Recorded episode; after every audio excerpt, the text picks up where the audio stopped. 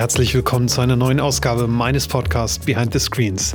Tja, zack, da ist der Sommer da. 25 Grad in Hamburg am Wochenende und man merkt direkt, wie die Stimmung hochgeht und die Leute wieder alle gut drauf sind und ich freue mich wahnsinnig über diese, ja, über diese, über diese Jahreszeit und ähm, dass es jetzt nun wieder endlich losgeht und wir auch so ein ganz bisschen Licht am Ende des Tunnels sehen, was Corona anbelangt. Und ich habe mir am Wochenende so ein paar Gedanken gemacht über Marken, die uns eigentlich so die letzten Monate begleitet haben. Und es waren überwiegend digitale Marken, Amazon, Netflix, ähm, Disney Plus, ähm, Marken, die es irgendwie ermöglicht haben, dass wir durch diese Zeit gekommen sind. Und dann natürlich die ganzen Tools wie Zoom und Hangout und Co. Und meine Frage ist so ein bisschen, die ich mir gestellt habe, was sind eigentlich die Marken, die wir nach der Corona-Zeit erleben werden? Was sind eigentlich Marken, die die Post-Corona-Zeit dominieren werden, die für das Leben stehen, die das Leben zelebrieren, die sich neu inszenieren? Sind es die Marken, die in der Vergangenheit für beispielsweise Freiheit standen oder Reiselust, so Marken wie Lufthansa oder TUI? Ähm, oder sind es ganz neue Marken, an die wir jetzt vielleicht noch gar nicht denken? Ich habe dazu gar keine Antwort gefunden. Wenn euch was einfällt und ähm, ähm, ihr vielleicht schon Beispiele habt, welche Marken denn diese Nach-Corona-Zeit positiv beeinflussen werden, sagt mir gerne Bescheid. Ich würde nämlich sehr, sehr gerne Leute einladen von diesen Marken, um genau über diese Zeit zu sprechen, die da vor uns steht. Ja, was ist sonst noch passiert? Ich durfte einen tollen Text schreiben und zwar einen Text über ähm, im Kern das Versagen vieler deutscher Marketingabteilungen. Und zwar ging es um die Nutzung von Daten, von Kundendaten. Ihr kennt das alle, wenn wir Services nutzen, wenn wir Produkte kaufen, geben wir sehr oft unser Einverständnis, was mit unseren Kundendaten passiert. Was mich wundert, ist, dass diese Daten eigentlich nie so richtig genutzt werden. Man kriegt dann doch immer den gleichen blöden Newsletter oder Angebote, die irgendwie nicht passen. Mein persönliches Beispiel war eigentlich mein Renault Zoe mein Elektroauto, welches ich sehr liebe. Und der erste Newsletter, den ich von Renault bekommen, äh, bekommen habe, war ein, äh, ein Angebot für einen Ölwechsel. Und man muss jetzt nicht unbedingt Automechaniker sein, um zu wissen, dass ein Elektroauto keinen Ölwechsel braucht. Also wundert es mich sehr, dass Renault das nicht hinbekommt, Kunden wenigstens dahingehend zu unterscheiden, ob sie ein Elektroauto besitzen oder ein Verbrennerauto. Und wenn man da so ein bisschen eintaucht, findet man noch ganz viele Beispiele und auch viele unterschiedliche Gründe, was eigentlich dazu führt, dass mm, Unternehmen diese Daten nicht nutzen oder nicht nutzen können oder nicht nutzen wollen. Und dazu habe ich einen Text geschrieben und mit ein bisschen Glück erscheint dieser Text genau an dem Tag, wenn ihr das erste Mal diesen Podcast hören könnt. So, kommen wir zu meinem heutigen Gast. Ähm, er wird euch begeistern aus zweierlei Gründen. Zum einen handelt es sich um eine wahnsinnig kluge und sehr charmante Frau, die unfassbar erfolgreich ist. Und zum Zweiten steht sie an der Spitze eines Unternehmens, welches Produkte herstellt, das wir plötzlich seit ein paar Monaten alle haben wollen. Fahrräder. Ich habe das Gefühl, alle fahren nur noch Fahrrad und natürlich nur nicht ein ganz normales Fahrrad, sondern alle wollen E-Bikes haben. Das hat ja eine, einen unglaublichen Boom erfahren, dieser, diese ganze Industrie, dieser ganze Bereich. Ähm, es gibt ein unglaubliches äh, Angebot und ich habe die Geschäftsführerin von von Riese Müller zu Gast, Sandra Wolf. Riese Müller, der Mercedes unter den E-Bike-Herstellern. Ein ganz tolles Unternehmen, die ich schon ein bisschen länger kenne. Und Frau Wolf sagt ganz tolle Dinge wie Schwierigkeiten würden sie inspirieren. Und sie hat auch eine ganz klare Haltung zum Thema Nachhaltigkeit, die sie in keinem Widerspruch zu wirtschaftlichem Wachstum sieht. Und wir reden natürlich über Fahrräder und über die Veränderung des Handels. Und wer von euch in den letzten Monaten mal bei einem Fahrradhandel war, wird feststellen, hat sich nicht so richtig viel geändert in den letzten 20 Jahren. Die Fahrradhändler sehen immer noch so aus wie früher und die Räder stehen da so rum und irgendwie könnte man das alles so ein bisschen schöner machen. Und gleichzeitig ist der Fahrradbau natürlich auch viel komplexer geworden. Frau Wolf sagt, dass es nicht so ist, dass man jetzt einfach Komponenten zusammenschraubt und fertig ist das Fahrrad, sondern dazu gehört heutzutage wesentlich mehr komplexere Technologie und selbstverständlich auch Software. Für ein Unternehmen, was von zwei Ingenieuren gegründet wurde, eine große Herausforderung. Und deswegen ist es ein ganz tolles Gespräch geworden. Ähm, ich ähm, kann mir vorstellen, dass viele von euch diese Marke neu entdecken werden. Ähm, ich habe so ein Fahrrad, deswegen bin ich ein bisschen befangen. Das ist wirklich ein ganz tolles Rad. Und wenn ihr ein bisschen mit dem Gedanken spielt, euch ein E-Bike zu kaufen, fahrt auf jeden Fall mal so ein Riese Müller ähm, zur Probe. Und ähm, wenn ihr einen coolen Arbeitgeber habt, dann äh, gibt es höchstwahrscheinlich auch so ein Bike-Leasing und dann ist das auch alles ähm, relativ gut bezahlbar. So. Ähm, hinterlasst wie immer gerne Kommentare, schreibt mir eine E-Mail, äh, wenn euch was gefallen hat oder wenn euch irgendwas nicht gefallen hat, an pm.cellular.de oder natürlich über Twitter at pame. Und jetzt wünsche ich ganz viel Spaß mit der Geschäftsführerin von Riese Müller, Sandra Wolf. Heute habe ich eine ganz besondere Frau zu Gast, über die ich mich ganz doll gefreut habe, dass sie zugesagt hat. Ähm, sie bewegt sich selbst gern, wie sie sagt, aber sie bewegt auch ganz viel in ihrer Branche und in der Industrie. Sie ist eine Krisengewinnerin, eine Vordenkerin, eine Frau, die den Status quo auf keinen Fall akzeptiert. Sie hat den tollen Satz gesagt, wir haben uns vorgenommen, voranzuschreiten, Impulse zu setzen, Fragen zu stellen. Wir möchten zeigen, dass Wirtschaft neu gedacht und dadurch etwas gewonnen werden kann. Heute bei mir zu Gast ist Dr. Sandra Wolf, Geschäftsführerin von Riese Müller. Herzlich willkommen, Sandra. Danke, Panos. Super, ich freue mich wirklich riesig, dass das geklappt hat. Ich sage das immer zu Beginn, aber bei dir freue ich mich ganz besonders, weil ich glaube, dass bei euch doch gerade die Hölle los sein muss, oder? Ähm, also Krisengewinner, Gewinnerin klingt irgendwie, äh, klingt eventuell so negativ, aber ihr müsst doch gerade von der Nachfrage überrannt sein, oder? Also es ist in der Tat so, dass viele Menschen, die ich gerade treffen, mich damit ansprechen, wie du mich auch gerade angesprochen hast. Ähm, ihr gehört doch ähm, zu den Krisengewinnern. Es fällt mir nach wie vor schwer, diesen Satz äh, für mich zu deuten, aber in der Tat, wir haben sehr, sehr viel zu tun und äh, sind sehr spannende Zeiten für uns. Es ist richtig viel los und es ist unheimlich viel Dynamik in allen Bereichen drin. Ja, ich habe äh, heute Morgen in den Nachrichten gehört, ähm, ähm, der Minister Altmaier wird das Wirtschaftsziel für dieses Jahr erhöhen, weil es dann doch irgendwie läuft und genau dann solche Unternehmen wie das, wie das Eurige genau dazu, glaube ich, zum, zum Wachstum ähm, beiträgt. Vielleicht magst du kurz einmal sagen, wer Riese Müller ist und was ihr genau macht. Also ich bin mir sicher, dass viele das wissen, aber ähm, ich muss auch sagen, bevor ich mich mit dem Thema Fahrräder beschäftigt habe, kannte ich die Marke auch nicht. Entschuldigung dafür, aber jetzt bin ich ein Riesenfan. Ja, auch damit bist du ja nicht alleine. Ähm, der Fahrradmarkt ist ja nach wie vor so, dass man Marken nicht so gut kennt wie jetzt in der Automobilbranche, wo ja die meisten Automarken so gut wie jedem bekannt sind. Da muss man sich schon sehr verschließen, wenn man die gängigen Automarken nicht kennt. Das ist im Fahrradmarkt anders. Ändert sich vielleicht gerade, aber Riese und Müller ist ein E-Bike-Hersteller. Wir sitzen in der Nähe von Frankfurt, also in Darmstadt, im hessischen Odenwald und äh, sind ein Unternehmen, das 1993 von den beiden Ingenieuren Heiko Müller und Markus Riese gegründet wurde. Heute stellen wir ausschließlich E-Bikes her. In der Gründung waren es Falträder und auch normale Fahrräder. Das haben wir viele Jahre oder gar Jahrzehnte gemacht. Und mit der Änderung, dass wir nur noch E-Bikes herstellen, sind wir sehr, sehr stark gewachsen. Wir sind heute ein Unternehmen, das knapp 75.000 äh, E-Bikes pro Jahr herstellt. Wir haben am Standort hier in Mühltal, das ist eben kurz außerhalb von Darmstadt, fast 700 Mitarbeiterinnen und Mitarbeiter und wachsen äh, jährlich im deutlich zweistelligen Prozentbereich. Mhm.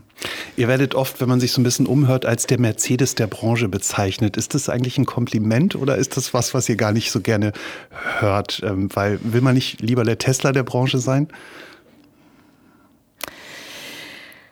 Also ich hatte mal einen Tesla und dann habe ich mir gewünscht, dass ich doch vielleicht wieder einen Mercedes äh, bekommen kann, wenn ich denn überhaupt mal Auto fahre. Und ich glaube, was dahinter steckt, ist, dass wir sicherlich ein sehr qualitätsorientiertes Unternehmen sind. Wir verstehen uns selbst als äh, Premium-Hersteller. Wir grenzen uns stark zu dem Begriff Luxus ab, weil Premium ist bei uns sehr stark mit dem äh, Begriff Funktionalität und Sicherheit verbunden. Für uns ist es, also ich denke da tatsächlich viel drüber nach, weil auch das sagen ja viele, wir sind der Mercedes der Branche. Äh, ich glaube, es ist ein Ansporn ähm, in die eine Richtung, nämlich diese Qualität anzubieten über viele, viele, viele Jahrzehnte, wie auch Mercedes und auch diese Innovationskraft hochzuhalten. Aber eben sich auch, und das ist dann das Beispiel Tesla, immer wieder zu hinterfragen, hinterfragen und zu überlegen, ähm, wo könnten wir auch Gefahr laufen, dass wir nicht mehr innovativ sind, dass wir uns auf unseren Lorbeeren ausruhen und auch das ist Mercedes gerade ein Vorbild, ähm, dass man eben sich auch wieder bekehrt und in eine neue Innovationsrichtung denken kann. Also ähm, ich sehe es jetzt weder als Kompliment noch als äh, Vorbild in, in allen Bereichen, sondern ich sehe es so, dass ähm, wir schon auch auf die Automobilindustrie gucken und gucken, was machen die. Es geht um Mobilität, äh, was sind die Themen, die dort äh, getrieben sind und was können wir anders oder was können wir auch besser machen. Hm. Vor, Aber ja, wir sind ja. Premium, wenn ich das noch sagen darf, das ist ja das, was dahinter steckt. Also wir sind Premium-Produkt, wir haben auch Premium-Preise. Ähm, für uns ist Innovation wichtig, für uns ist auch die Qualität und die Sicherheit einfach äh, von zentraler Bedeutung. Ja, vor, ähm, ich glaube, vor zwei oder drei Wochen hat äh, Mercedes mit relativ viel ähm, PR die neue S-Klasse vorgestellt, die irgendwie elektrisch ist und alles ganz toll ist. Und es gab ganz viel Social Media dazu. Und ich erinnere mich da an eine Situation, das war irgendein Blogger in den USA, der dieses Auto vorstellt und natürlich alles top Mercedes-Qualität. Und am Ende des Tages ging es aber nur um ein Tablet, was irgendwie sieben Jahre alt war und hinten für die ähm, Passagiere, die hinten sitzen, äh, sozusagen genommen wird. Und dann wurde halt gesagt, also das ist ja nicht innovativ innovativ genug. Kannst du, kannst du, beobachtest du das in deiner Branche auch, dass ähm, du hast gesagt, du grenzt dich von Luxus ab mit, mit eurer Marke, ihr seid Premium. Was bedeutet Premium eigentlich aus, den, aus der Sicht des Kunden? Ist, wie wird Innovation wahrgenommen? Ist das sozusagen die fünfte Weiterentwicklung einer Gangschaltung oder was bedeutet Premium eigentlich aus eurer Sicht für den Endkunden? Riese und Müller ist eine Marke, die steht für Alltagsmobilität. Wir machen nicht jede Art von E-Bike, die es gibt. Also sportliche Räder. Es gibt ja mittlerweile Rennräder auch mit E-Antrieb. Der Mountainbike-Markt ist sehr, sehr stark. Und wir konzentrieren uns auf das Thema Alltagsmobilität. Das heißt, unser Fokus, also du kannst auch mit unseren Rädern die Berge hoch und runter fahren, du kannst lange Touren machen, aber der Fokus unserer Entwicklung ist, ähm, dass wir uns darauf konzentrieren, was Menschen in ihrem Alltag brauchen, um von A nach B zu kommen. Also Pendler, aber auch die Fahrt in die Stadt. Es geht um den Transport von Kindern, es geht um Einkäufe. Wir sind sehr stark im Lastenradbereich. Das ist ein großes Entwicklungsfeld für uns. Und daraus daraus leitet sich auch Innovation ab. Ähm, und Innovation bedeutet eben, dass du, wenn du lange Strecken fährst, dass du komfortabel fährst, dass du sicher fährst. Wenn wir uns jetzt vorstellen, wir haben mittlerweile viele Pendlerinnen und Pendler, auch bei uns in der Firma, die kommen aus Frankfurt. Das sind über 30 Kilometer. Das fahren die eben jeden Tag hin und zurück. Das ist ja schon eine sehr lange Strecke. Da äh, kommst du, hast einen kleinen Waldabschnitt, du fährst über äh, Asphalt, du hast ein Schlagloch, du fährst im Winter, du fährst im Sommer, bei Regen, bei Schnee, bei Dunkelheit. Und das sind so die Use Cases, die wir uns anschauen und wo wir eben innovativ sein möchten und es auch sind. Also du brauchst ein gutes Licht, um sicher fahren zu können. Ähm, es geht ja auch in, in Entwicklungen, die wir aus dem Automobilbereich kennen, ABS zum Beispiel. Es geht aber auch darum, was möchtest du mitnehmen? Also ist es nur die Arbeitstasche, die du dir, weil, weil es wenig ist, hinten auf den Rücken klemmst in deinem Rucksack? Oder eben brauchst du ähm, ja, auf dem Weg zur Arbeit, bringst du schnell deine Kinder in die Kita und auf dem Rückweg willst du den Großeinkauf machen. Das sind alles Anwendungen, die für uns ähm, zentral sind, wenn wir über Innovation sprechen. Und dann geht es natürlich auch darum, kannst du weiterfahren. Du musst nicht mehr laden, wenn du 35 Kilometer hin und zurück fahren möchtest. Und das sind eben äh, in dem normalen Fahrradmarkt, also ohne E, gab es, zumindest wir haben es ja viele Jahre gemacht, nicht so viele Innovationsmöglichkeiten. Ähm, die gibt es jetzt schon. Äh, und da geht es nicht nur, dass du ähm, ja jetzt nochmal ein, besseres Gadget hast oder nicht, sondern es geht immer darum zu sagen, was kannst du wirklich optimieren, dass du sicher und besser fährst.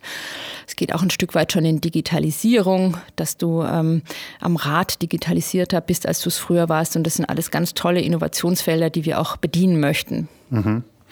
Ich, äh, muss, ich muss einmal die Geschichte erzählen, weil so haben wir uns kennengelernt. Ich habe ja ähm, selbst vor, an, vor einem Jahr ein, ein, mein erstes Rad nach dem Studium gekauft. Also ich hatte 20 Jahre kein Rad und ähm, denke seit, seit, seit ein paar Jahren äh, stark über meinen eigenen Lebensstil nach, über meinen eigenen CO2-Fußabdruck, auch, auch äh, nicht nur privat, auch beruflich.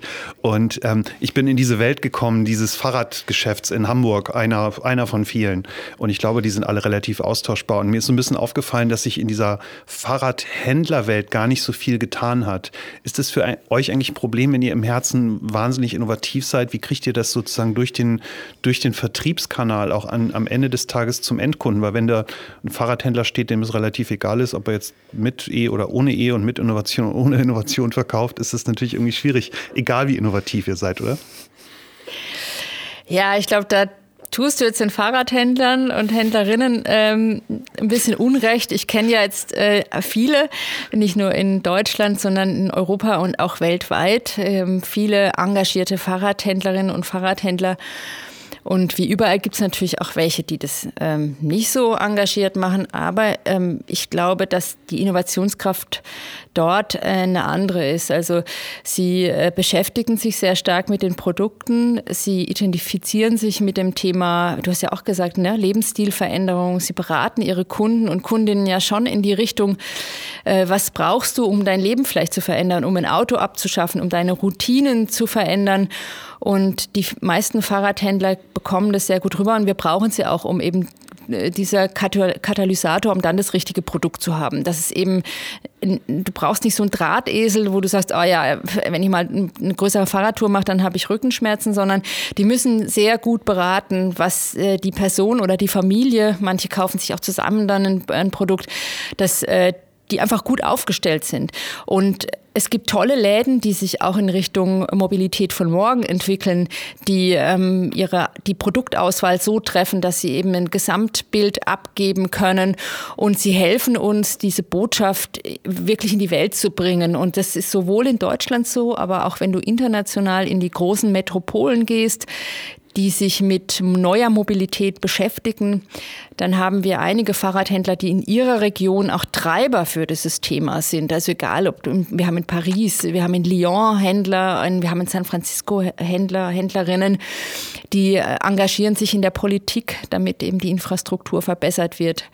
Die sind äh, diejenigen, die in der Presse die Themen vorantreiben. Also das Bild, das du jetzt gerade aufgezeigt, aufgezeigt hast, das ist schon eher ähm, ein, ein, ein, limitiertes, wenn ich das so sagen darf. Mhm. Und klar, es verändert sich, die, die Kanäle verändern sich. Es ist eben auch nicht nur der Fahrradhändler, aber Riese und Müller ist mit Fachhändlern groß geworden. Äh, das Produkt ist nicht so einfach. Ähm, die Menschen brauchen auch einen guten Service danach. Und deshalb sind sie für uns äh, nach wie vor sehr, sehr wichtig. Ja, ja meine Kritik war auch mehr in Bezug auf, auf sozusagen die, die Art und Weise, wie so ein Fahrradkauf stattfindet. Also ähm, für mich war das, ähm, die Produkte stehen da. Natürlich haben wir eine tolle Beratung bekommen. Wir haben auch zwei Fahrräder gekauft. Und ähm, es, es, war, ähm, es war aber, so, die, die Räder standen da und ich habe halt gedacht, die können ja heutzutage viel, viel mehr. Also ich hatte irgendwie so ein bisschen die Erwartung, dass auch der Verkaufsprozess ein komplett anderer ist. Mhm. Und ich glaube, in der Automobilindustrie ist es ja auch so dann sind wahnsinnig innovative Autos und am Ende des Tages siehst du dann diese Realität eines Autohandels, ähm, die das ja auch gerade irgendwie nicht, nicht einfach haben. Oder ähm, ich frage mich halt, wie kriegt ihr das, ähm, wie, wie kriegt ihr die Schulung hin? Wie kriegt ihr die, diese komplexe Technologie, die euer, die euer Produkt ja inne hat, wie kriegt ihr das in die Fläche? Wie kriegt ihr das kommuniziert? Mm, also wir erleben, dass Menschen, die sich mit dem Thema E-Bike und dann auch mit einem Riesel-Müller-Rad äh, beschäftigen, dass die sich sehr gut auskennen. Also die informieren sich. Wir tun da auch im Vorfeld sehr viel dafür, dass jetzt der Endkunde und die Endkundin, dass die sich gut auskennen und dann schon sehr gut informiert zum Fachhändler kommen. Und dort treffen wir auf Menschen, die sich auch gut auskennen. Also hm. wir haben ein sehr umfassendes Schulungsprogramm ähm, und können die Händlerinnen und Händler dann auch äh, eben gut abholen und nicht nur den Geschäftsführer eines Ladens, sondern eben auch die Kolleginnen und Kollegen. Und klar, es gibt natürlich in jedem Laden ähm, hat, haben auch die Händler ihre Vorlieben, ihre Marken, die sie gern verkaufen. Vielleicht ist es nicht überall Riese und Müller. Ähm, vielleicht hat jemand ein anderes Rad das er, oder eine andere Marke. Vielleicht hat ein Verkäufer irgendwie, ähm, steht einer anderen Marke näher und kann sie leichter verkaufen, weil unsere Räder sind auch kompliziert und komplex. Du musst es verstanden haben, was unsere Räder können. Und das finde ich auch legitim, dass man vielleicht sagt, das ist nicht für jeden das, das die Love-Brand äh, Ries mhm. und Müller, sondern es ist vielleicht auch was anderes. Aber es ist eine Mischung, dass wir eben im Vorfeld gut informieren wollen, dass der Markt schon sehr viel informiert. Es gibt äh, viel mittlerweile über E-Bikes. Es gibt Tests, die für viele Menschen eben sehr wichtig sind in der Kaufentscheidung. Und dann gibt es den Händler, der dann hilft, das, das am Ende richtige Produkt zu finden. Und ich sage es nochmal, äh, es ist halt auch wichtig, dass jemand da ist nach dem Kauf, dass das Produkt dann wirklich auch in Fahrt bleibt. Mhm. Aber wir können jeden Tag was verbessern. Ich finde, das ist schon auch der Anspruch, den wir haben in jede Richtung. Wir, sicherlich auch die Fachhändlerschaft. Ähm, es gibt immer was zu tun. Und gerade jetzt, wo wir sehen, dass sich das so dynamisch entwickelt, äh, sehen wir natürlich auch, dass vielleicht auch manche, vielleicht auch wie du, in so einen Laden kommen, ähm, markenaffin wir kennen tolle Läden und dann denkt man sich, wow, das ist irgendwie noch so wie damals, als ich mein erstes Fahrrad gekauft habe. Verstehe ich auch, dass es manchmal so ist.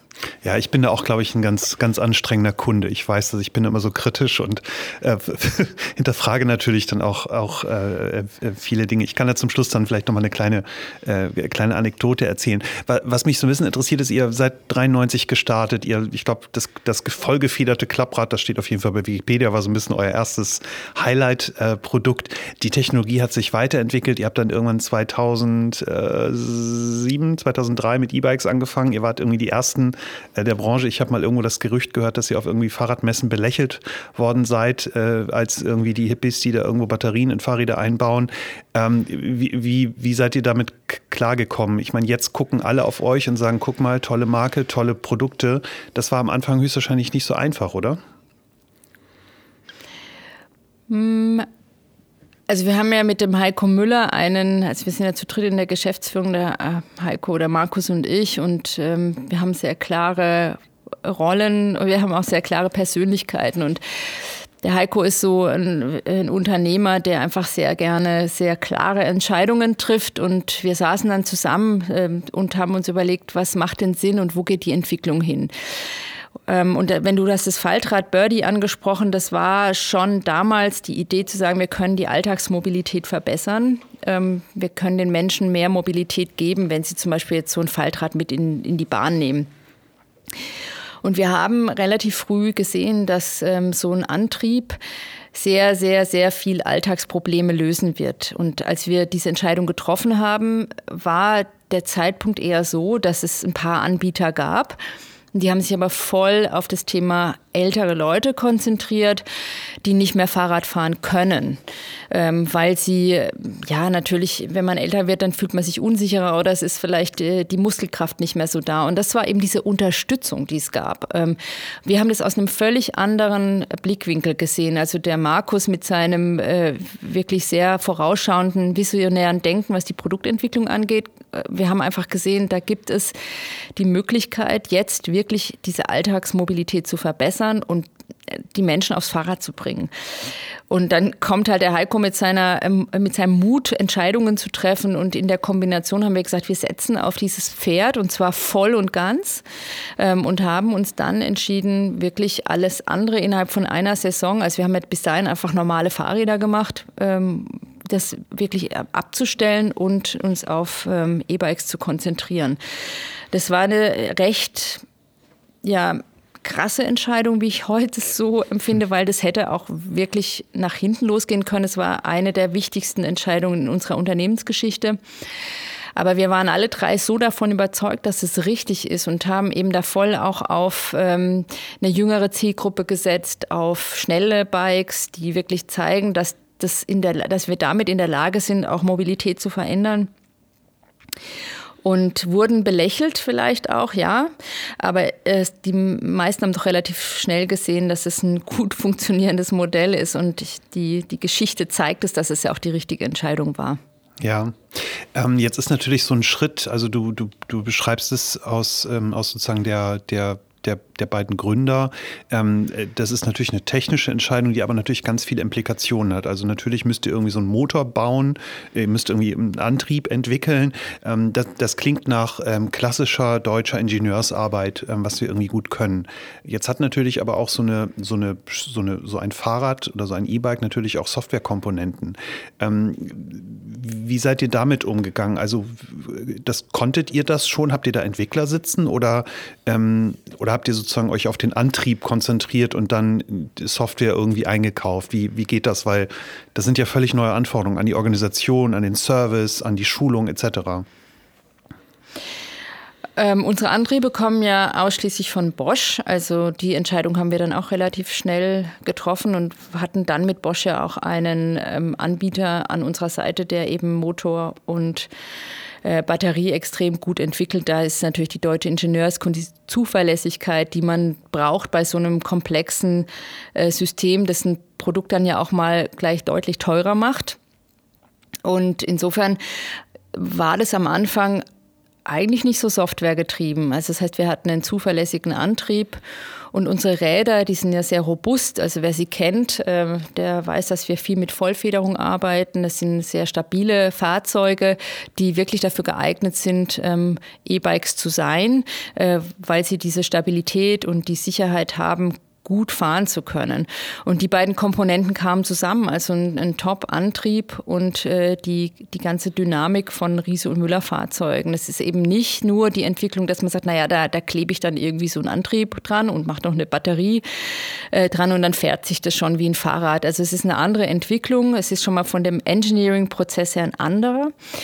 Und die Software kam dann erst später dazu, also dass äh, wir auch dann in die Entwicklung gegangen sind und gesagt haben, okay, also wenn du jetzt schon hier einen Antrieb hast, das Produkt ist ein anderes, ist ein Fahrzeug, ist ein anderes, ähm, die Umwelt entwickelt sich in eine andere Richtung. Das heißt, es ist mehr Software getrieben. Die Digitalisierung gibt uns Chancen am Produkt. Und dann sind wir eigentlich in die Entwicklung eingestiegen und haben gesagt, was kann man denn ähm, auch in Verbindung mit dem Smartphone zum Beispiel? Du hast ein Display bei eben einem E-Bike. Das ist schon ein halbes Smartphone. Wie kannst du dein Smartphone vielleicht nutzen? Was für Features brauchst du, um vielleicht nochmal in mehr, mehr Sicherheit zu gehen? Also Sturzerkennung Erkennung, ähm, Diebstahlsicherung, Tracking. Das sind ja all diese äh, Themen, mit denen wir uns heute beschäftigen und die dann so ein E-Bike eben von einem E zum, zum halben Softwareprodukt machen mhm. und wieder uns in neue spannende Entwicklungs- und Innovationsfelder bringen. Also weg von der reinen, wenn du die Anfänge anguckst, dann ist es ein äh, Engineering, ist ein Produktdesign, ganz klassisches. Und jetzt gehen wir halt in eine zusätzliche Komponente, die da heißt Digitalisierung, Softwareentwicklung, ähm, Konnektivität. Mhm. Ähm, Nochmal zurück zu der Entscheidung, ähm, als ihr gesagt habt, okay, wir gehen jetzt sozusagen voll auf diese, auf die, auf die E-Bike-Entwicklung. Ähm, ich, ich versuche mir gerade dieses Meeting vorzustellen, wo ihr zusammensitzt, eventuell noch ein paar Mitarbeiterinnen und Mitarbeiter in einem Raum und dann sagt einer, okay, was machen wir mit dem Motor? Wir rufen die Jungs von Bosch an, äh, die haben die besten. Ist das, ähm, kann ich mir das so vorstellen und gab es eventuell mal eine Überlegung zu sagen, was ist eigentlich der Herz, das Herz des neuen Produkts. Also wenn ich auf meinem Riese Müller äh, Bike sitze, bilde ich mir auf jeden Fall ein, dass ich glaube, dass die Qualität, die ich wahrnehme, während ich euer Produkt nutze, ganz stark von dem Motor getrieben wird, weil ich dadurch Kraft spüre und Unterstützung spüre. Ähm, andere Dinge wie beispielsweise eine Bremse oder irgendwas, was natürlich ein Fahrrad auch am Fahrrad ist, nehme ich gar nicht mehr so wahr. Also ich nehme nur noch die Kraft des Motors wahr und natürlich die Software-Schnittstelle, also sprich das Display oder wenn man den Smart Hub hat, dann halt die, die Software. Ähm, hab, habt ihr das zu leichtsinnig aus den Händen gegeben oder, oder wäre das Quatsch gewesen zu sagen, wir machen jetzt eine eigene Motorenentwicklung? Also aus unserer Sicht wäre das Quatsch gewesen, weil wir das, das ist nicht unsere Kernkompetenz, ähm, das, äh, also einen Motor, Antrieb, äh, also einen Antrieb herzustellen. Ähm, ich sehe es also es ist interessant, dass du das jetzt so sagst, dass für dich, du fährst ja jetzt auch viel, soweit ich weiß. Ähm, das ist ja wie so oft, äh, du weißt eigentlich nicht so genau, woher dieses Fahrgefühl kommt, weil genau. es ist ein äh, Zusammenspiel aus vielen Faktoren, die Riese und Müller ausmachen. Also das ist unser Herz. Und da ist für uns der Antrieb ein Teil davon. Er ist natürlich das, was das Produkt zum E-Bike macht, das ist schon mal klar. Aber ähm, es ist, also ein Fahrrad besteht ja so aus 120 Komponenten und die müssen wirklich fein aufeinander abgestimmt sein. Und dann erlebst du etwas, was du jetzt wahrscheinlich erlebst, ähm, nämlich dieses typische Ries- und Müller-Fahrgefühl. Es fängt bei uns, und das ist der Her äh, das Herzstück, ist die äh, Rahmenentwicklung, die natürlich eine gewisse Ergonomie vorgibt, äh, das Fahrgefühl als solches. Und dann das Andocken von verschiedensten Komponenten, die dir am Ende wirklich ähm, den Eindruck vermitteln, dass es alles zusammenpasst und dass der Antrieb ist nur in Anführungszeichen ein Teil davon. Klar, das ist das, was du unmittelbar spürst, aber ähm, wenn du eben schnell fährst, dann sind es auch die Bremsen, äh, die dir dann das Gefühl geben, okay, ich fahre hier irgendwie 24,8 km/h oder je nachdem, wenn du ein HS-Bike hast, fährst du vielleicht gerade 40 oder 42 km/h und die Bremsen geben dir das Gefühl, dass du auch bei dieser Geschwindigkeit mit deinen Kindern vielleicht vorne drin sicher abbremst.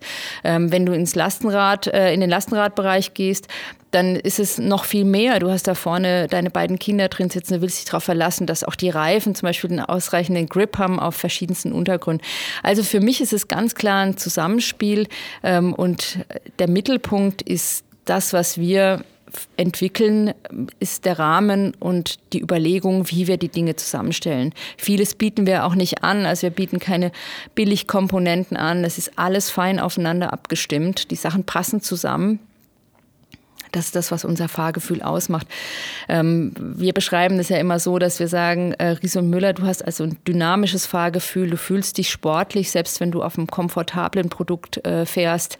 Äh, du kannst es gut auf die Straße bringen und fährst eben auch da, egal wie viele Kilometer du fährst, sicher und, und gut durch, durch die Weltgeschichte mhm. sozusagen. Mhm. Ja, ich kann das ein bisschen bestätigen. Mein Nachbar fährt einen Van Moof, also dieses, dieses, dieses Rad, was natürlich maximal designgetrieben ist. Und ich bin auch immer ein bisschen neidisch, wenn ich das morgens sehe, weil es so, so hübsch und schlank aussieht. Aber ähm, ich habe morgens einen, oder wir beide, also mein Nachbar und ich, wir haben beide einen relativ großen Berg zu überwinden. Und ähm, sein Rad schafft das halt einfach nicht. Und das, äh, ich feiere das jeden Morgen, wenn wir uns treffen, weil ich halt einfach ganz gemütlich an ihm vorbeifahre und ich schwitze und alles toll ist. Und ist es, ist das diese Kompetenz? Also reicht es, reicht es nicht, einfach ein paar Komponenten Komponenten zusammenzuschrauben. Das heißt, eure, eure, eure vermeintlichen Wettbewerber haben eigentlich keine Chance, weil, weil ihnen diese Historie, diese Ingenieurshistorie fehlt.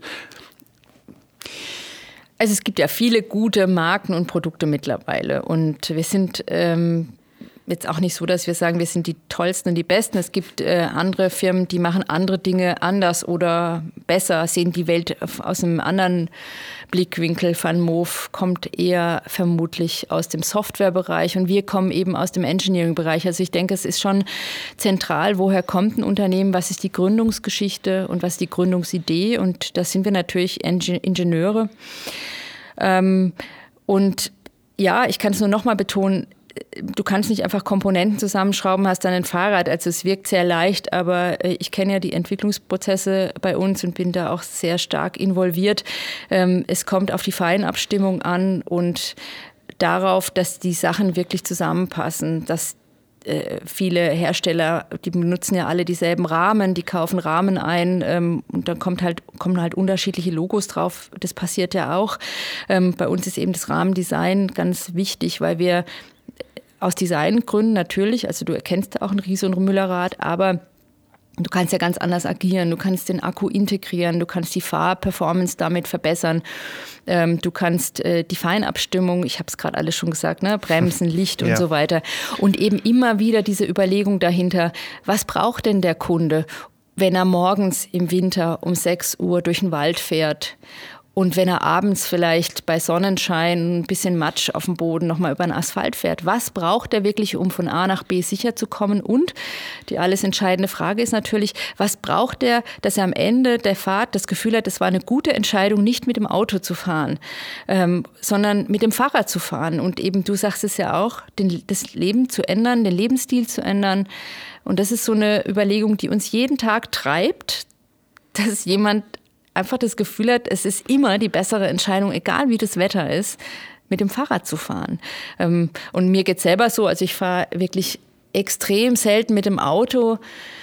Und wenn ich dann doch mal meinen inneren Schweinehund nicht überwinden kann oder vielleicht doch denke, ah, das ist mir jetzt ein Kilometer zu viel, ich fahre mal mit dem Auto zu dem Termin, dann ist es häufig wirklich so, dass ich es eigentlich nicht richtig gut finde und ich lieber mit dem Fahrrad äh, gefahren wäre.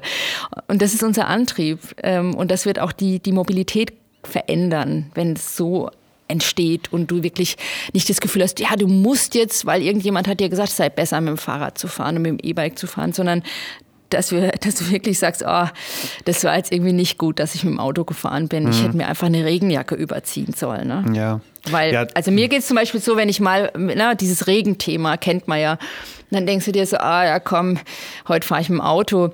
Und dann stehst du ja mehr im Stau, weil diesen Gedanken haben ja so viel mehr Leute. Und eigentlich ist gerade an Regentagen viel besser mit dem Fahrrad zu fahren, weil du schneller bist. Also es sind immer so Aha-Momente. Und da sage ich auch immer gern dazu, ich habe ja jetzt nur mal zwei Kollegen, die äh, wirklich von diesem Thema Fahrrad äh, wirklich so dermaßen getrieben sind, die würden eigentlich nicht auf die Idee kommen, mit dem Auto zu fahren. Und ich gebe dann zu, dass ich so denke, ah, heute äh, würde ich vielleicht immer gerne die schicken Schuhe anziehen und ich möchte jetzt auch nicht in mein Fahrrad vorne rein und mich dann umziehen, sondern ja, ich fahre jetzt doch noch mal im Auto und es ist minimal mittlerweile. Also das, mhm. das passiert auch mir kaum noch, aber ganz vielleicht ein, zwei Mal im Jahr, muss ich sagen, passiert es ja. auch mir noch mal. Ja, ich kann das, ich kann das bestätigen. Das war auch genau mein Use Case. Also ein normales Fahrrad passte irgendwie nicht in meinen, in meinen, in meinen Alltag, weil es sind 13 Kilometer eine Strecke, bis, bis ich im Büro bin. Ähm, ich meine, auch das hat sich jetzt ja mittlerweile alles geändert. Das, ist, das Büro spielt keine Rolle mehr, wie wir alle vermuten. Ähm, aber, aber äh, da ist genau das Produkt, kam, hat sozusagen genau mein, mein Problem gelöst. Also nicht komplett verschwitzt und komplett äh, kaputt irgendwie anzukommen und gleichzeitig auch irgendwie was zu tun, was, was irgendwie besser ist, als mit dem Auto zu fahren. Deswegen ähm, funktioniert das, jedenfalls bei mir. ähm, ja, und es sind ja auch die simplen Dinge, die du vielleicht gar nicht äh, merkst, weil du jetzt ja direkt einen Riesen Müller gekauft hast, aber wenn du jetzt vielleicht ähm, ein anderes Fahrrad gekauft hättest und dann fährst du jeden Tag 13 Kilometer und nach einem halben Jahr tun dir vielleicht deine Handgelenke weh, ja? weil mhm. du eben kein Riso Müller Rad hast, das so fein abgestimmt ist und eben darauf Rücksicht nimmst, dass, nimmt, dass du so viele Kilometer fährst im Jahr. Und wir haben ja Kundinnen und Kunden, die fahren 10.000 Kilometer oder noch mehr nur im Alltag. Ähm, das ist schon wirklich erstaunlich und da müssen die Produkte einfach funktionieren. Ja. Ähm, vielleicht noch mal ganz kurz auf diesen, wir haben, wir haben kurz über Van Moof als ein Beispiel eines Wettbewerbers gesprochen. Ich weiß gar nicht, ob es der relevant oder der, der, der relevante Markt ist. Ähm, in der Autoindustrie sagt man immer so ein bisschen, ähm, also der klassische Vergleich Tesla und VW oder, oder äh, vergleichbare Automobilhersteller. Ist es, ist es einfacher, ein Fahrrad zu bauen, äh, oder Fahrrad bauen zu lernen, wenn man Software kann? Oder ist es einfacher, Software zu lernen, wenn man schon Fahrräder bauen kann? Also wer wird es einfacher von euch haben? Oh, das ist eine schwierige Frage. Ähm Oder ist es überhaupt relevant? Also ich meine, ich komme jetzt natürlich aus der Softwareindustrie und das Erste, was ich mache, ist, ich gucke mir natürlich die digitalen Bestandteile eines Produkts an, so wie bei euch halt auch. Also ich gucke mir die App an und ich gucke mir irgendwie, ich will wissen, was der Motor macht. Also mich interessieren höchstwahrscheinlich, bin ich da kein normaler Kunde, andere Dinge an so einem Fahrrad. Ich habe dann einen digitalen Blick auf so ein Produkt. Und, und dann entdecke ich natürlich Dinge, wo ich denke, bei einem anderen Hersteller ist es irgendwie cooler gelöst. Und mhm. Es geht mir bei Tesla und VW genauso. Also das, ja. das, also die Software von VW ist aus meiner Sicht eine Katastrophe, aber die haben natürlich das viel bessere Auto, weil sie es einfach können. Die Frage ist, wie sieht es in fünf Jahren aus? Äh, genau, also on the long run müssen, glaube ich, beide Komponenten gleich gut sein und die einen müssen das eine besser lernen, die anderen, also ein eher softwareorientiertes Fahrradunternehmen muss lernen, bessere Fahrräder zu bauen und umgekehrt. Ein engineering-getriebenes Unternehmen muss investieren äh, in die Innovationskraft von Software, weil es gibt natürlich Kunden, so wie du jetzt einer bist, der sagt, oh, mich interessieren wirklich diese ähm, Software-Tools, ist es gut gemacht, ist es, entspricht es meinem Lifestyle, weil darum geht es ja auch ein Stück weit. Und du wirst aber feststellen, dass das nicht, ähm, dass es nicht glücklich machen wird, wenn du dann eben, ich habe es gerade gesagt, ne, Schmerzen hast beim Fahrradfahren oder es einfach keinen Spaß macht. Und umgekehrt, also ich glaube, wir müssen beide äh, Parteien, die da ankommen und auf dem Markt sind, müssen das lernen, weil sonst äh, werden beide in fünf Jahren einen Nachteil erleben. Und daran arbeiten wir auch. Also wir sind mittlerweile sehr gut aufgestellt, was das Thema Digitalisierung ähm, angeht. Und jeder hat natürlich seinen Schwerpunkt, aber ich kann noch mal sagen, also ich Tesla und Mercedes ist ja ein, ein gutes Beispiel. Ähm, auf der Langstrecke macht ein Tesla dann halt keinen Spaß mehr, weil du Rückenschmerzen hast. Also es ist auch jetzt besser geworden, aber äh, wir hatten jetzt einen Tesla der ersten Generation. Da muss ich sagen, ja, es ist schon ein Unterschied, ob du vom Autobau kommst oder ob du eben aus einer anderen Richtung kommst. Aber trotzdem sind beide Varianten cool und man guckt auch mehr jetzt auf vielleicht einen Tesla und das müssen andere wieder in ihre Innovationsfähigkeit mit aufnehmen. Also wir müssen es lernen, andere müssen es lernen und du musst deine Positionierung finden und deine Endkundinnen und Endkunden finden und auch gucken, was sind deren Use Cases und die in allen Richtungen gut abdecken. Und mhm. das ist das, woran wir, je, also ich hatte das am Anfang schon gesagt, wir können uns auf nichts verlassen, auf nichts äh, sitzen bleiben. Ähm, du hast mein Zitat am Anfang gesagt, wir müssen immer voranschreiten. Es gibt nächste äh, Komponente oder die nächste Dimension ist das Thema Nachhaltigkeit, äh, die auch das ganze Produkt verändern wird, die unsere Sichtweise auf die Welt verändern muss. Und auch da müssen alle besser werden. Und so mhm. hast du immer deine Spielbälle, die mal oben sind und mal weiter unten sind. Und das ist für jedes Unternehmen immer die Herausforderung, alle in der Luft zu halten und neue Tendenzen richtig zu bewerten und die Bälle nicht auf den Boden fallen zu lassen. Aber manchmal vielleicht auch zu sagen, okay, wo, wo musst du nicht dabei sein? Ähm, mhm.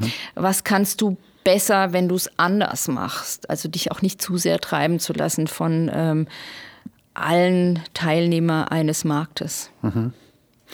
Ähm, das äh, Thema Nachhaltigkeit oder Stichwort Nachhaltigkeit finde ich, äh, finde ich spannend. Ich weiß, dass ihr euch wahnsinnig viel damit beschäftigt. Ich weiß, dass dir das persönlich sehr wichtig ist. Und ähm, ich war letztes Jahr durch einen, durch einen Zufall bei euch ähm, in der Firma und ich hatte natürlich irgendwie so, eine, so ein Bild im Kopf vom Headquarter, von der Fabrik. Und ich habe irgendwie gedacht, irgendwo da in der Nähe von Frankfurt stehen da so qualmende Schornsteine und irgendwo ist dann so eine Schweißfabrik, wo so Räder gebaut werden. Also ich hatte so ein sehr industrielles Bild irgendwie im Kopf und ich bin dann zu euch gekommen, mitten im Grünen und da steht dann so dieses stylische Gebäude aus Beton und überall sind äh, lachende, glückliche Mitarbeiterinnen und ähm, ähm, alles ist modern und äh, wir haben da irgendwie einen Kaffee getrunken in eurer coolen Bar. Das wirkte fast so ein bisschen ähm, wie beim äh, wie bei Apple. Also so stelle ich es mir irgendwie vor auf so einem coolen auf so einem coolen Campus. Jetzt ähm, seht ihr euch diesem unglaublichen Wachstum ähm, gegenüber? Wir hatten es, glaube ich, eingangs erwähnt, 2013 wart ihr irgendwie 30, 35 Mitarbeiter, jetzt seid ihr 700.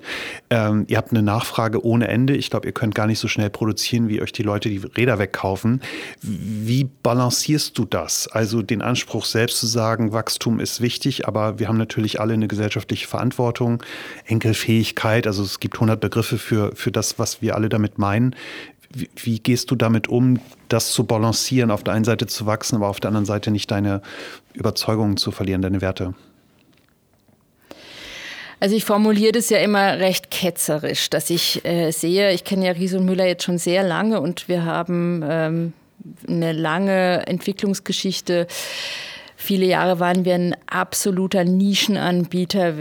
Du hast es gerade gesagt, also 2013 waren wir rund 30, 35 Leute. Davor viele Jahre der Stagnation, wo wir uns auch nicht so viel leisten konnten. Also leisten im Sinne von, ähm, wir sind von unserer Grundidee her schon Richtung Nachhaltigkeit orientiert. Wir sind eher, ich nenne es immer ressourcenschonend. Man könnte sicherlich auch sagen, ein sparsames Unternehmen.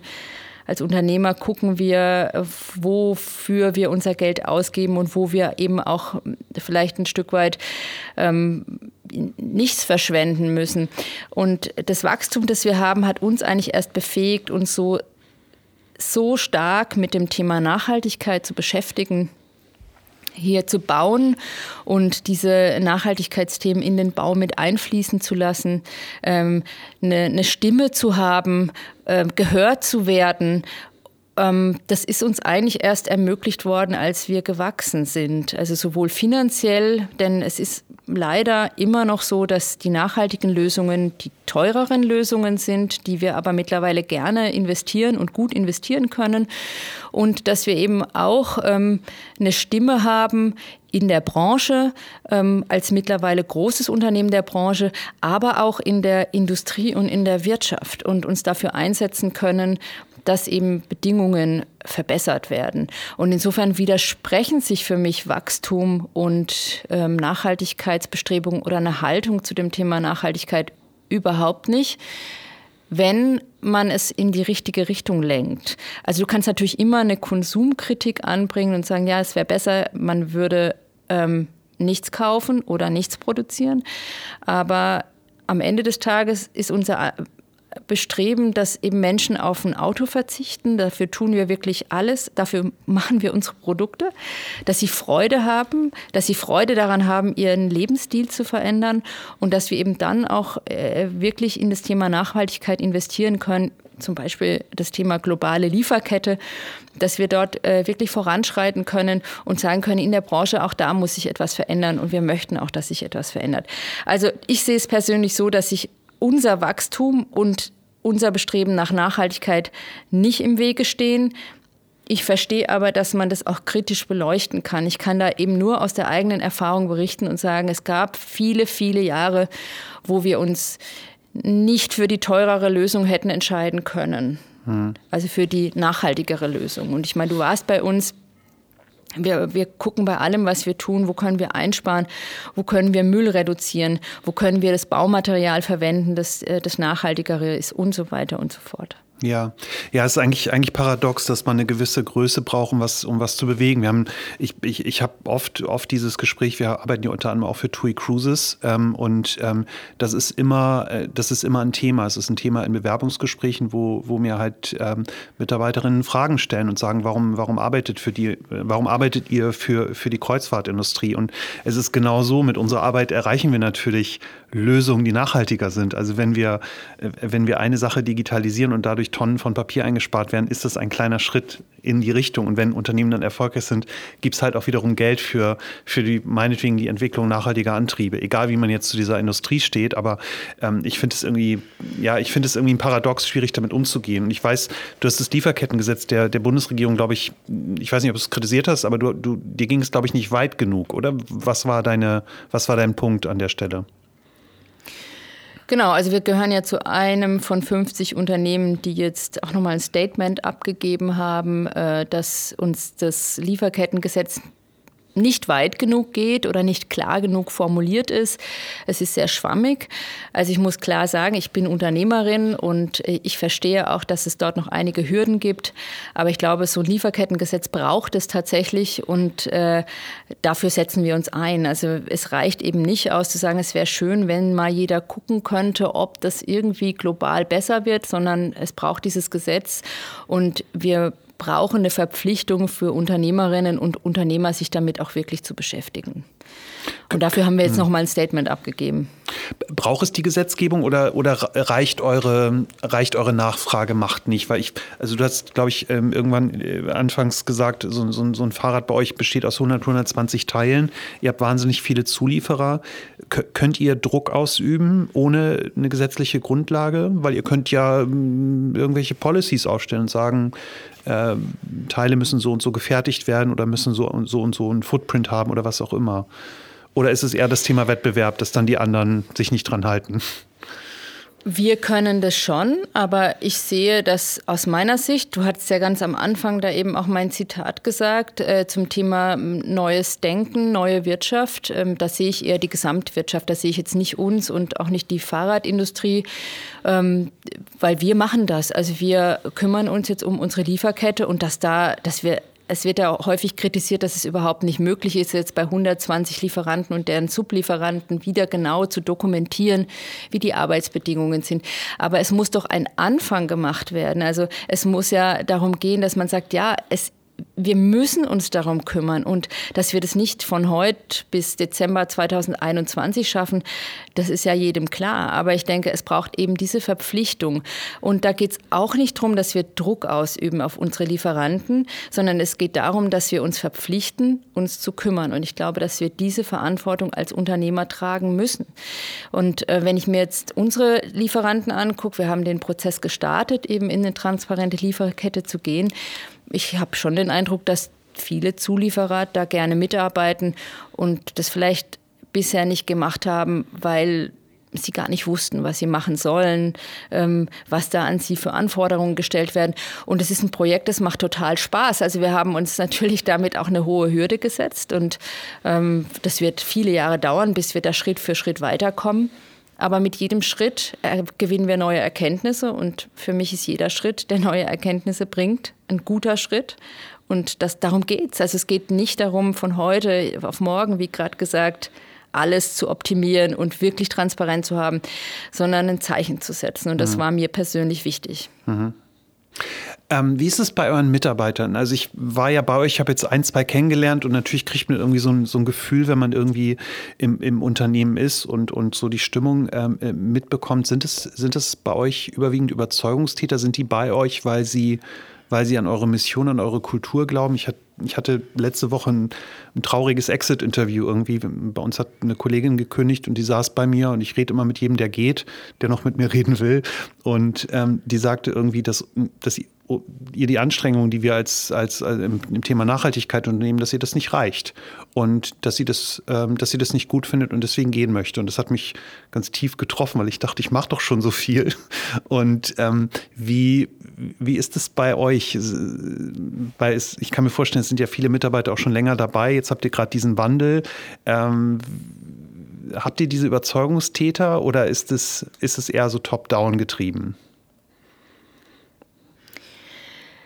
Also unsere Gründungsgeschichte basierte auf Überzeugungstäter und Täterinnen. Also ich äh, habe am Anfang immer so lächelnd gesagt, ja, elf Freunde müsst ihr sein. Also äh, üblicherweise ähm, hattest du einen Freund und der kannte einen Freund und der hat wieder einen Freund mitgebracht, der das gut fand, was Riese und Müller gemacht hat. Das kannst du natürlich bei 700 Kolleginnen und Kollegen nicht mehr aufrecht erhalten. Wir haben schon einige, die kommen hierher, weil sie äh, Geld verdienen müssen und möchten. Und das finde ich auch total legitim. Wir haben viele, die nach wie vor absolute Fahrradbegeisterte Menschen sind.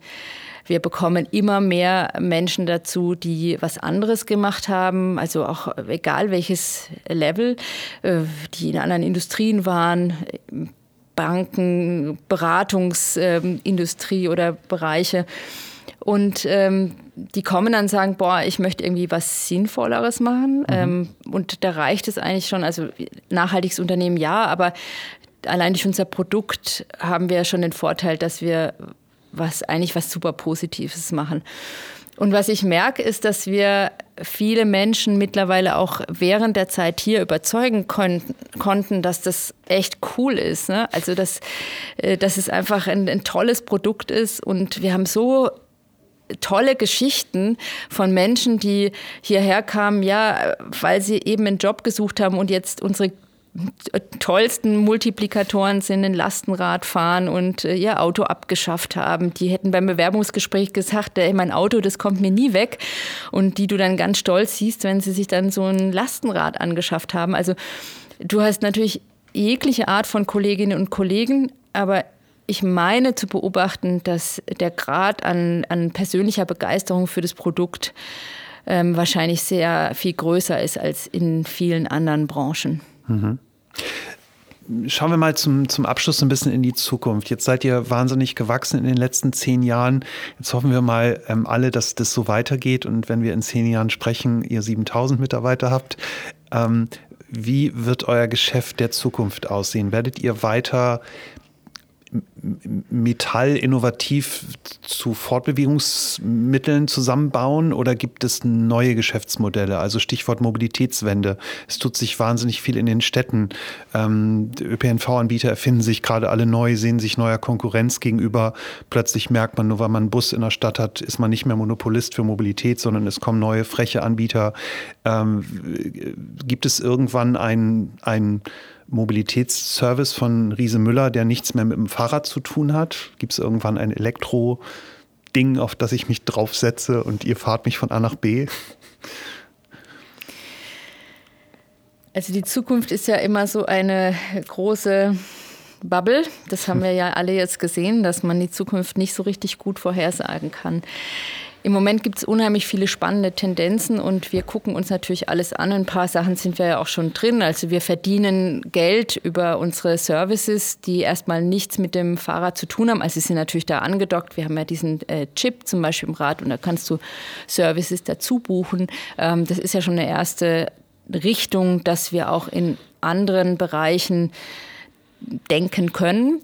Ähm, und dann gibt es natürlich viele verschiedene Netzwerke und Kooperationen, die wir haben mit Hochschulen, wo es eben zum Beispiel um innerstädtische Logistik geht. Ähm, wie groß werden eigentlich solche E-Bikes und sind wir jemand, der vielleicht auch mal sowas, was die Post hat oder UPS, das sind ja auch so Vergleiche, ne? Also die, und wo wir dann auch entweder sagen, es ist was Interessantes für uns oder wir grenzen uns ein Stück weit auch ab. Also als Beispiel, wir haben ja nur Zweispurfahrzeuge, also wir haben ähm, nee, Einspurfahrzeuge, sorry, ähm, sondern es gibt eben auch diese Tendenz zu sagen, es gibt so autoähnliche Produkte. Mhm. Und da grenzen wir uns ab. Also das ist für uns äh, diese Fahrdynamik, von der ich gesprochen habe, da geht es dann nur noch um den Transport von etwas. Es geht nicht mehr um das Fahrgefühl.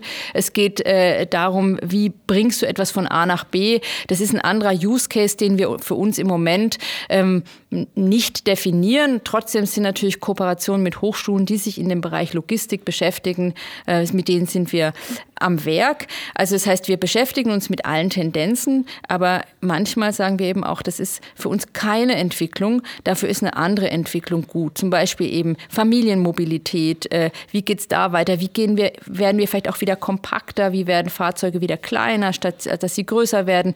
Also es ist eigentlich so ein permanenter Entwicklungsprozess und deshalb fällt mir diese Antwort auf die Frage, wo stehen wir denn in fünf Jahren, äh, sehr schwer, weil ich auch sehe, wie wir in den letzten anderthalb Jahren ähm, mit unserer Fähigkeit, resilient zu sein, auf Veränderungen schnell reagieren konnten. Und insofern ist die Zukunft für mich total offen. Und überall dort, wo sich Möglichkeiten ergeben, sind wir dabei. Mhm. Und wie sieht es im Handel aus? Also ich, wird, es, wird es den klassischen Fahrradhandel so noch geben? Also ich, ich will noch mal kurz auf die Geschichte, die ich anfangs angeteasert hat, äh, eingehen. Als ich mein Rad abgeholt habe, hatte ich diesen wunderbaren Moment, wo dieser begeisterte Fahrradverkäufer mir das Rad über, übergab und irgendwie sagte, ach komm, ich gucke noch mal kurz in die Software. Und dann hat er das Rad angeschlossen und wir waren hinten in der Werkstatt und da waren ganz viele Computer und mein Herz äh, ging auf und ich hatte leuchtende Augen und plötzlich sah ich, wie dieses Fahrrad digital zum Leben erweckte und ich sah irgendwelche Software und fand das irgendwie ganz toll und dachte, warum versteckt ihr das denn eigentlich da hinten? Warum stehen vorne so so viele Räder und die Magie passiert hinten im Hinterzimmer in eurer Werkstatt, wo ich dachte, dass ihr irgendwie mit Schraubenschlüsseln und Öllamp, äh, Ölkanne ähm, irgendwie steht. Ähm, wird, es diese, wird es diese klassischen Läden noch geben oder wird es eventuell völlig neue Mobilitätskonzepte geben? Wir arbeiten zum Beispiel in Hamburg gerade für die Hochbahn ähm, an einem Mobilitätsbudget, was man Mitarbeitern geben kann. Die können dann jedes Verkehrsmittel der Stadt halt nutzen. Ähm, bekomme ich eventuell in Zukunft ein Riese Müller-Bike durch die Hochbahn oder durch meinen ÖPNV-Anbieter? Sind solche Dinge, solche Vertriebskanäle denkbar? Also auch da ist alles denkbar. Du siehst es ja auch jetzt schon, wie du an dein Fahrrad kommst. Also es ist ja nicht nur der Händler, sondern vielleicht hast du dein Rad ja auch gar nicht gekauft, sondern du hast es ähm, nur kurzfristig gemietet oder du bist äh, Teil einer Wohnanlage, wo Lastenräder oder äh, E-Bikes äh, stehen. Du hast mit dem Händler nie irgendwas zu tun gehabt, weil es ist Teil deines Mobilitätsangebots in mhm. deiner genossenschaftlichen Wohnanlage. Oder du ähm, bist ein Handwerker, der sich in einen Verbund von anderen Handwerkern eingeschlossen hat. Also du wirst verschiedene Formen finden, was dementsprechend nicht ausschließt, dass es andere Hubs gibt, wo du dein Rad bekommst, abholst, äh, kaufst, äh, liest, ähm, mietest. Also jegliche Form äh, von bekommen, übernehmen, beraten äh, sind in Zukunft möglich und das schließt eben nichts mehr aus. Auch da ist die Zukunft äh, aus meiner Sicht offen und da sind wir auch schon an vielen Stellen sehr weit. Also ich habe gerade ein paar Beispiele genannt.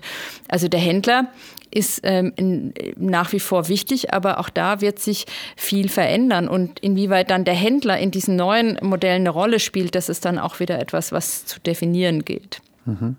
Wer wäre der größte, schlimmst anzunehmende Wettbewerber in eurem Markt? So denke ich nicht.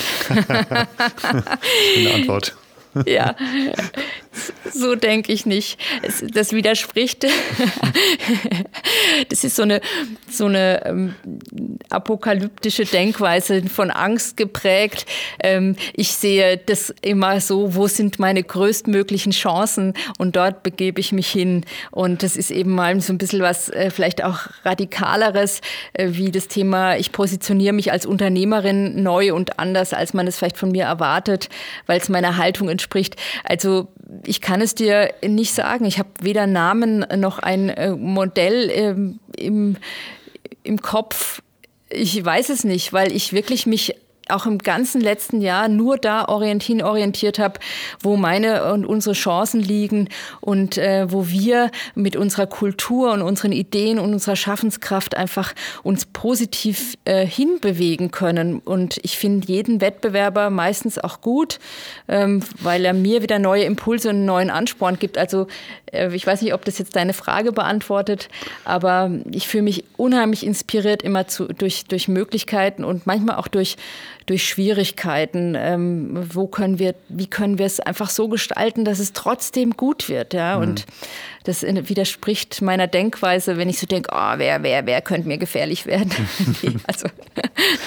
Ja, es ist natürlich, also ich finde das natürlich gut, so, so sozusagen chancenorientiert in die Zukunft zu gucken. Gleichzeitig hat man natürlich aber auch als, als, als, äh, als Führungskopf natürlich die Aufgabe, Risiken zu sehen. Und also dieses Beispiel des Bosch-Motors, wenn Bosch morgen entscheidet, die beliefern euch nicht mehr, dann wäre bei euch relativ schnell schlechte Laune höchstwahrscheinlich. Also das ja, aber weißt du, ich meine, wenn du dir so äh, leider, also wir haben ja jetzt fast eine Stunde geschafft, äh, nicht über das letzte Jahr en Detail zu sprechen, aber da gab es ja genug Situationen, wo wir nicht wussten, oh, ist ab morgen hier alles zu und wie, ja. wie gehen wir damit um? Und ähm, deshalb, äh, wir haben jetzt fast 30 Jahre hier auf dem Buckel, wir haben echt viele Krisen erlebt. Es gab wirklich Tage, wo wir gedacht haben, boah, macht es überhaupt noch Sinn, Fahrräder herzustellen in diesen Zeiten? Also so, wenn ich mich an, an das Ende der 90er Jahre erinnere, wo irgendwie keiner mehr mehr richtig Fahrrad fahren wollte, vor allem kein gutes Fahrrad haben wollte. Und äh, diese Fragestellung hat sich für uns nie ergeben. Also wir, äh, es, es, gab aber schon immer, man, natürlich fällt dir als Unternehmerin äh, mal das Herz in die Hosentasche und du denkst ja, boah, wie geht's denn hier jetzt gerade weiter? Mhm. Ähm, und dann einfach zu schaffen, das zu schaffen, zu sagen, ja, es geht weiter und wir möchten das auch wirklich. Ähm, und was, was schon ein Punkt ist, wenn ich mich so erinnere an, ähm, ja, vor 15 Jahren, da war Riese und Müller ein Nischenanbieter, der doch von vielen so belächelt wurde. Ja, die zwei netten Jungs, die sind wirklich super nett, aber manche Sachen sind auch echt verrückt, was die machen. Und jetzt sind wir natürlich ein großer Hersteller mit entsprechend vielen Wettbewerbern und dort dich immer wieder abzugrenzen, nicht dem Mainstream da zu verfallen und dich irgendwo ins Einerlei einzusortieren, das ist schon auch eine tägliche Herausforderung. Ja. Ja, ich finde, es ist eigentlich ein äh, super schönes äh, Schlusswort. Ich, ich kann nur sagen, ich meine, ich glaube, man hat das auch gemerkt, ich bin ein riesengroßer Riese Müller-Fan geworden, auch wenn ich euch vor zwei Jahren noch gar nicht kannte. Ähm, es war auch hier bei uns in der Belegschaft so, wir haben relativ viele fahren dieses Fahrrad und ich finde, es ist eine schöne eine schöne Erfolgsgeschichte, eine schöne unternehmerische Erfolgsgeschichte, wie, wie ein Produkt sich weiterentwickeln kann und wie auch, wie man aus einer Nische ein schönes, großes Unternehmen entwickeln kann, die dann auch ja, unternehmerische, gesellschaftliche Verantwortung übernimmt. Finde ich, ähm, mich berührt das irgendwie. Ich, ich ähm, finde das toll. Ich wünsche dir und allen, äh, die, die zuhören und für dich und für euch arbeiten, alles, alles Gute. Ähm, äh, wünsche, dass das noch weitergeht und ihr tolle neue Produkte habt und ähm, äh, bedanke mich ganz recht herzlich für das Gespräch. Vielen Dank, Sandra. Danke, Panos. Bis dann. Tschüss. Tschüss.